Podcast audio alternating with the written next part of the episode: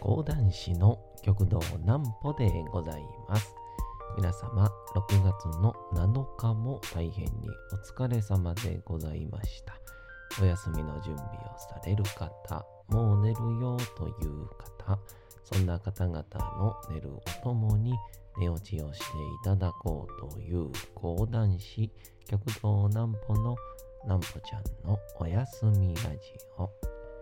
このラジオは毎週月曜日から金曜日の21時から音声アプリサウンドクラウド、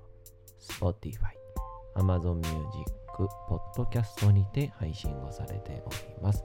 そして皆様からのお便りもお待ちしております。お便りは極道南歩公式ホームページのおやすみラジオ特設ページから送ることができます。内容は何でも結構です。ねえねえ聞いてよなんぽちゃんから始まる皆様の日々の出来事や思っていることなどを送ってください。ご希望の方にはなんぽちゃんグッズプレゼントいたしますので、住所、お名前お忘れなくと、えーいうことでございまして、えー、嬉しいことがですね、えー2個ありましたの2個を今日は話そうと思うんですけどあのなんだろうですかね。なんだろうですかね。こう嬉しいと思えるっていうのはおそらく僕の体調がいいからなのかなと思ってたんですけどやはり嬉しいもんはどんな状況でも嬉しいんやなと思いまして、えー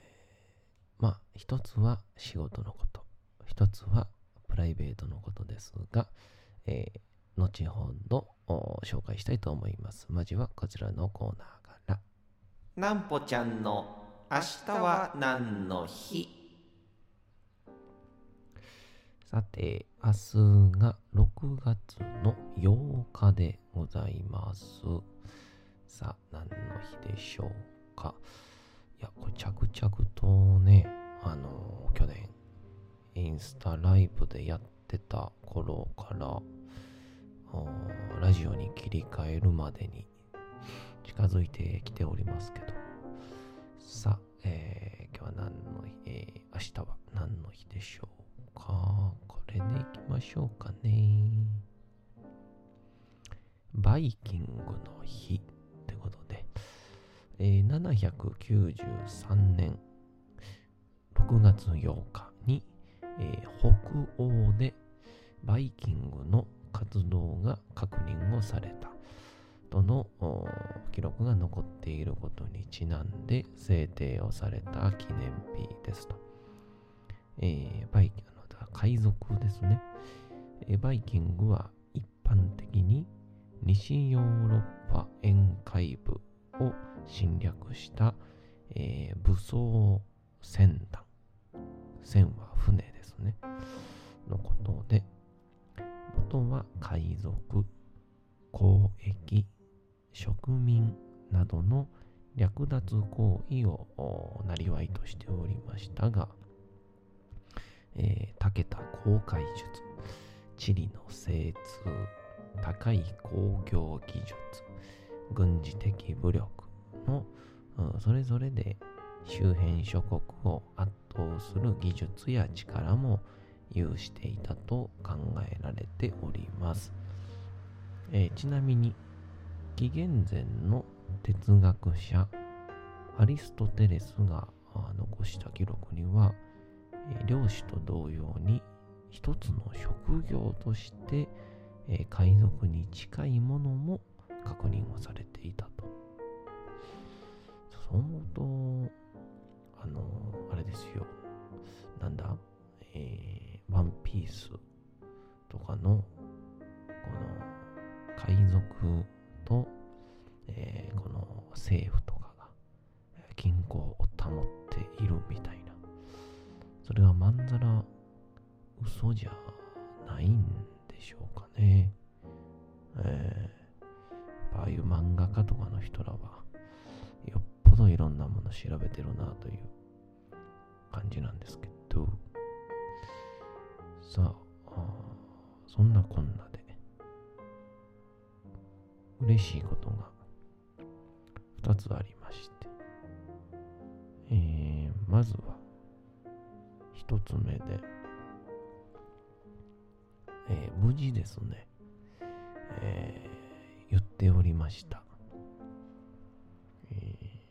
話し方講座の先生がですね、えー、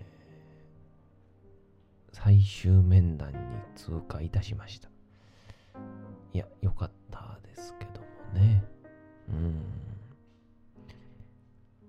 月曜日に、えー、二次面接を受けて、えー、急にね、あの、初回の体験教室のアンケートに、一応概要だけ書いている人に、っていう設定の社員さんを相手に、えー、30分模擬授業をするっていう。で、授業も内容は決められてないんで、もう好きにやってくださいみたいな。え、コントすんの？っていう 状況やったんですけど、まあなんとか変に恥ずかしがらず、うん、素に戻らず、やりきりまして。まあ、なんか、うん、あんまり悪くない評価だったんで、もしかしたら、先生になるかもよ、みたいなことを、先週言うてたんですけど、月曜日にね、えー、やったんで、火曜日のラジオで言って、ほんで、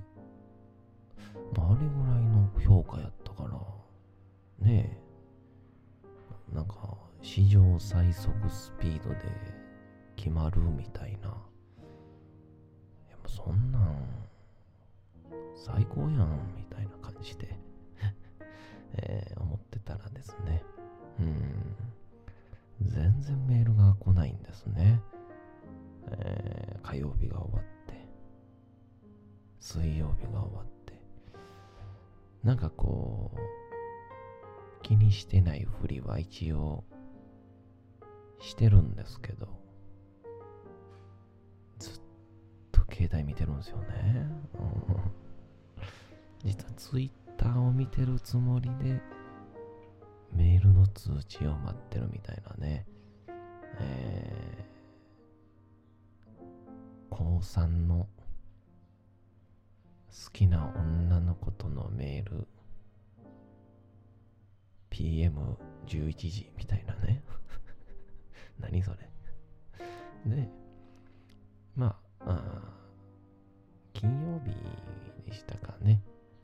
えー、読売新聞で、えー、いつも通り、え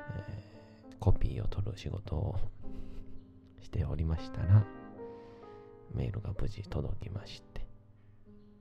えー、なんかああいうのって、こう、隣にね、いるね、人生の大先輩である方に話してたら、大体こう、採用というか募集をいっぱい行っている場所っていうのは、結構こう、ギリギリまで待つらしいですね。うん、またいいやつが入ってくるんじゃないかとかっていう可能性があるので、まあそんなこんなで、無事連絡が来まして、で、今度一応この最終面談で、まあ条件であったりとか、まあ面接というよりかは最後の確認みたいな感じで、え、やってくださるそうなので、えー、問題なく、そうですね。まあだから、まあ寝坊か、えー僕が突然、感触を起こさないことに 期待したいと思いますね。いや、突然感触は起こしたことないんですけど。えーっていうのが一つ、嬉しいこと。と、もう一つですね。えー昨日ですかね。えーちょっと、昔からの、えー知り合いで、えー同級生の、えー T 君っていうのと、F 君っていうですね、友達が大学時代のですね、えー男子寮時代にね、一緒やったんですけど、あのー F 君はですね、昔から結構モテるタイプというか、えーいろんな、うん女性との噂はお聞きしてたんですけど、T 君にはそんな噂がですね、ほぼなくてですね、T 君といえば、えーそうですね、あのー四六時中、アニメか AV しか見てなかった男やったんで、全くそういうのに縁遠いと思ってたんですけど、ちょっとその3人と、まあ、F 君の、まあ、こう、現在お付き合いをしている方と、まあ、ちょっと、短時間でね、えーちょっと、えー新居の、同棲が始まったというので、新居のお祝いをしようということで、まあ、あしっかりと、なんていうか、プライベートとは言いつつも、安全に、安全にということで、えー例えば鳥鳥橋とかね、えーいろんなところに気を使いながら、いや、おめでたいね、とかって言いながら、やってまして。そしたらですね、突然、えー前日ぐらいですかね、その、恋愛とは、とんでもなくほど遠かった。T 君の彼女が来るって言い始めまして。いやそのまあ僕は基本的にこうこの人ブスやなとかこの人可愛いなみたいなんてあんまり感じない方なんですけどかといってあの類は友を呼ぶっていうじゃないですか。ってなったら T 君はまあお世辞にもかっこいいとは言えないわけですね。うん、まあ、かといってじゃあ、うん、ブブブスか、ブスな男かって言うたら、うそうでもないんですけど、まあ、ちょっと男性ホルモン多めっていう感じの人 なんですけど、えーその T 君に彼女ができた。そして、まさか連れてくるってなって。まあ大学時代からの仲ですから、ちょっと平成は装ってましたけど、まあ、食事をしながら、気づいたら立ち上がってましたよね、僕は。うん。そっからずっと立ち上がってましたけど、いつ来るんだ、いつ来るんだと思いながら、これでもし来たら時にですよ、もう T 君がどんな子が好きみたいなもう、あんま知りませんでしたから、いや、これで、ねえ、て言うんでしょう、めちゃくちゃ、巨漢のね、いやいいんですよ。これはもう愛の形ですから、どうであれ何でもいいんですよ。そこに二人の愛があればいいんですから。T 君が、うーん、かどうだ？可愛いだろうって言って抱きしめてるけど、あの手が体の半分ももう腕回ってないみたいな。ねえ、千年過ぎみたいな人来たら困るなと思って。そんな時僕は、ねえ、なんか、ああ、お会いできて、光栄ですしか 言えないじゃないですか。光栄ですというか、以上、手に触れてもいいですか？みたいな。ご利益がありそうな気しますって言うしかないじゃないですか。そんななったら。で、いざ、ちょっと迎えに行ってくるわって言って T 君が近所の駅まで迎えに行って、で、えーピンポンが鳴りまして、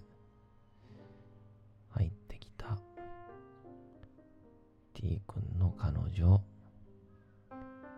M さん。M さんね。超可愛かったです。いやもう、いやそのね、マジのお世辞抜きで、超可愛かったですね。ー芸能人で言うたら、あの最近ちょっと有名になった声優の花澤香菜さん。あのあれですよ。えー、あれ、あの、鬼滅の刃のね、えー、甘露寺さんの声を出している。の花澤香菜さんの雰囲気の超可愛い M さんが来られましてね。うーん。先椅子から立ち上がっただけの僕やったんですけど、椅子の上で立ってましたね。もうね。スタンディング。スタンディングか、怯えた猫のように 高いところへ避難しまして。お前可愛すぎるやないかとかって言いながら、いや本当に T 君、いやまあこれ美女と野獣じゃないな。なんやろな。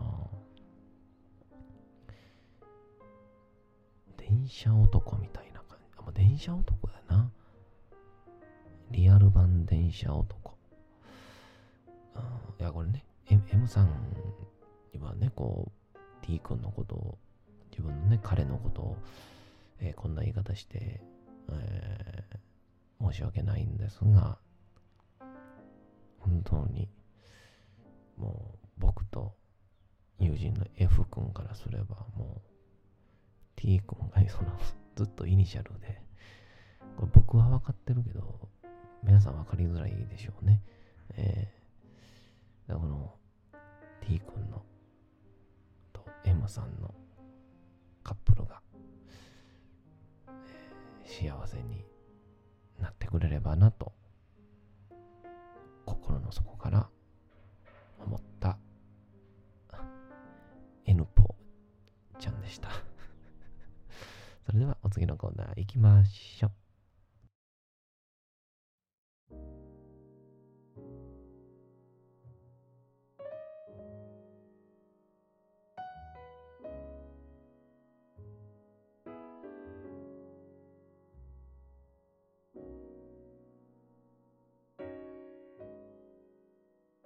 さて、時刻はうとうと朗読会の時間となりました。皆様、小さい頃眠れなかった時に、お父さん、お母さん、おじいちゃん、おばあちゃん、お世話になっている方に本を読んでもらった思い出はないでしょうか。なかなか眠れないという方のお力に寝落ちをしていただければと、毎日様々な物語、小説をお届けしております。えーさて、本日もお読みいたしますのは、えー、芥あ太宰治の走れメロスでございます。えー本日はどのような内容になるんでしょうか。えー妹の結婚式を無事挙げ、えー眠り込んでしまったメロスでございます。早く、うー友、セリヌンティウスのもとに戻らなければいけませんが、どうなるんでしょうか？本日もお楽しみください。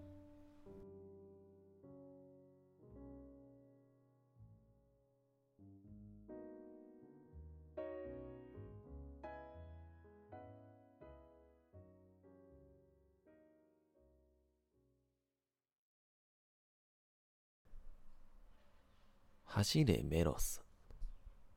太宰治目が覚めたのは夜だった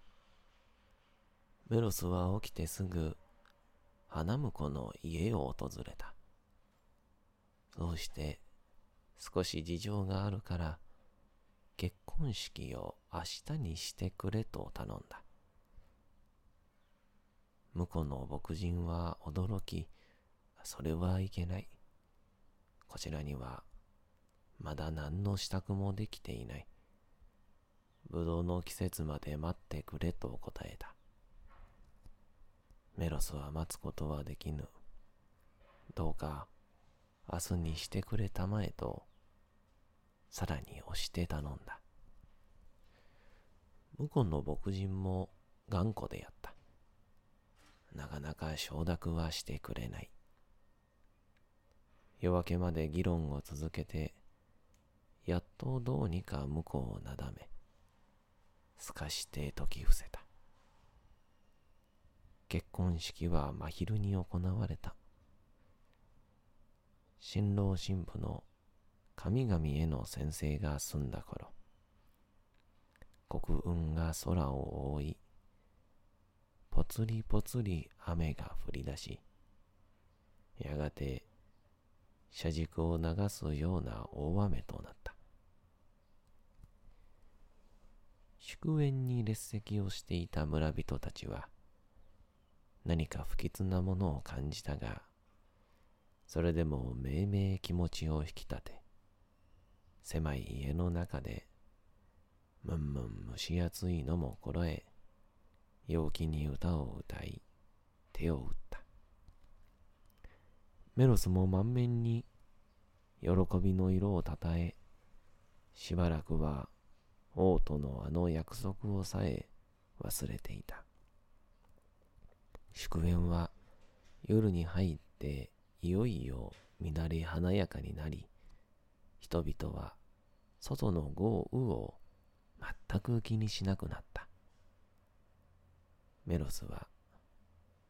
一生このままここにいたいと思った。この良い人たちと生涯暮らしていきたいと願ったが、今は自分の体で自分のものではない。ままならぬことである。メロスは我が身に鞭を打ち、ついに出発を決意した。明日の日没までには、まだ十分の時がある。ちょっと一眠りして、それからすぐに出発しようと考えた。その頃には、雨も小降りになっていよう。少しでも長くこの家にぐずぐずとどまっていたかった。メロスほどの男にも、やはり未練の情というものはある。今宵呆然、歓喜に酔っているらしい花嫁に近寄り、おめでとう。私は疲れてしまったから、ちょっとごめんこうむって眠りたい。目が覚めたら、すぐに位置に出かける。大切な用事があるのだ。私がいなくても、もうお前には優しい亭主があるのだから、決して寂しいことはない。お前の兄の一番嫌いなものは、人を疑うことと、それから嘘をつくことだ。お前もそれは知っているね。亭主ととの間に、どんな秘密でも作ってはならぬ。お前に言いたいのは、それだけだ。お前の兄は、多分偉い男なのだから、お前もその誇りを持っていろ。花嫁は、夢見心地でうなずいた。さて、本日もお送りしてきました、なんぽちゃんのおやすみラジオ。というわけでございまして、6月の7日も大変にお疲れ様でございました。明日も皆さん、街のどこかでともどもに頑張って夜にまたお会いをいたしましょう。なんぽちゃんのおやすみラジオでございました。それでは皆さん、おやすみなさい。すやすやすやーん。